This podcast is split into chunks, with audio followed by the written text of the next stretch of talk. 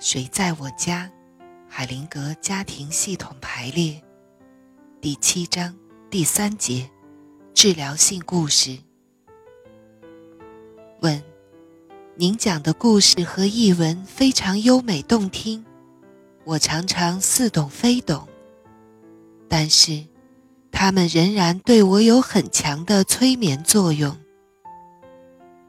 海灵格说：“如果我直接告诉人们。”应该做，或者不应该做某件事，他们就会觉得有损于自己的自控和尊严，因而拒绝接受。如果有一些方法，在指出有改变可能的同时，又不要求他们放弃自我控制，那么。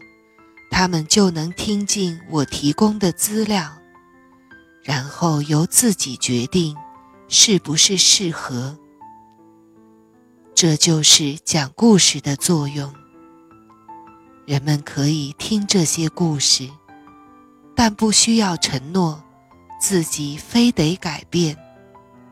那么，人们就能从故事中吸收自己需要的东西。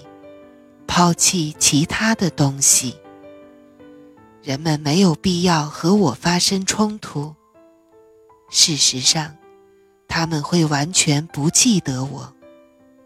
当我们看电影的时候，我们并不需要知道谁在操纵放映机，我们只是看电影，看完之后回家就是了。案例：尿床的故事。有一位父亲问我，怎样才能让自己的女儿不再尿床？我告诉他，他可以告诉女儿，和他母亲结婚的时候，自己是多么高兴。不要郑重其事的，只是用一些平常的句子。很随便的从其他话题中介入，然后告诉女儿一个她耳熟能详的故事，例如小红帽的故事，但是要做一些小的变化。小红帽去他奶奶家，到那里的时候，他注意到屋顶在漏水。房子的门口湿了一大片，因此，小红帽走进储藏室，拿了一些稻草，塞住了那个洞。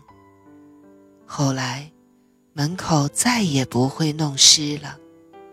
然后，他带着一篮子糖果走进房间，奶奶看到他很高兴，他们一起。开心的玩了起来，或者是白雪公主的故事。有一个小矮人来到白雪公主面前说：“我的房间漏水，雨水会滴进来。”白雪公主叫他不要着急，她会处理这件事的。白雪公主抬头看了看房顶。看到上面有一块木板松了，那地方很高，小矮人够不着。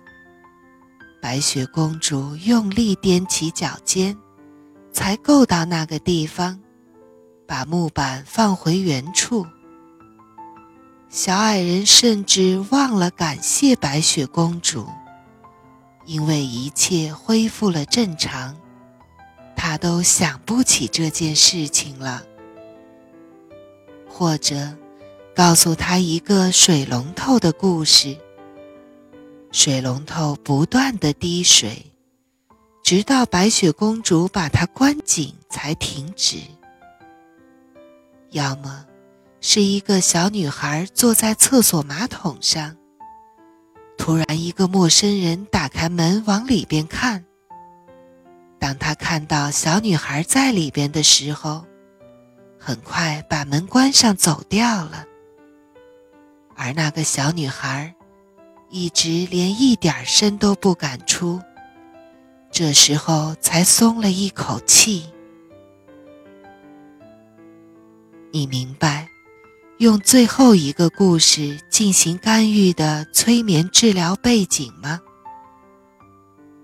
当他想象陌生人进来的时候，小女孩的膀胱括约肌会自动的收缩。这是源自于米尔顿·埃里克森最著名的干预方法。六个月后，父亲向督导小组汇报发生的事情，干预已经取得成功。对他来说，最有趣的是小女儿对故事中偏差的反应。一般情况下，像很多小孩一样，他会执着于故事的精确性。但是，对这一次偏差，他却没有提出抗议。他的经历告诉我们一些对心理干预很重要的事情。因为他发现，用讲故事的方式和女儿谈论尿床的事情，是一个非干涉性的，同时带有尊敬的方法。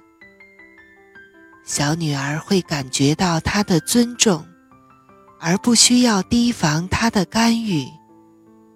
他没有认输或失去面子。父亲的行为包含着爱。在非干涉性的、充满信任的空间里，一些东西可以发生变化，而不需要直接的谈论。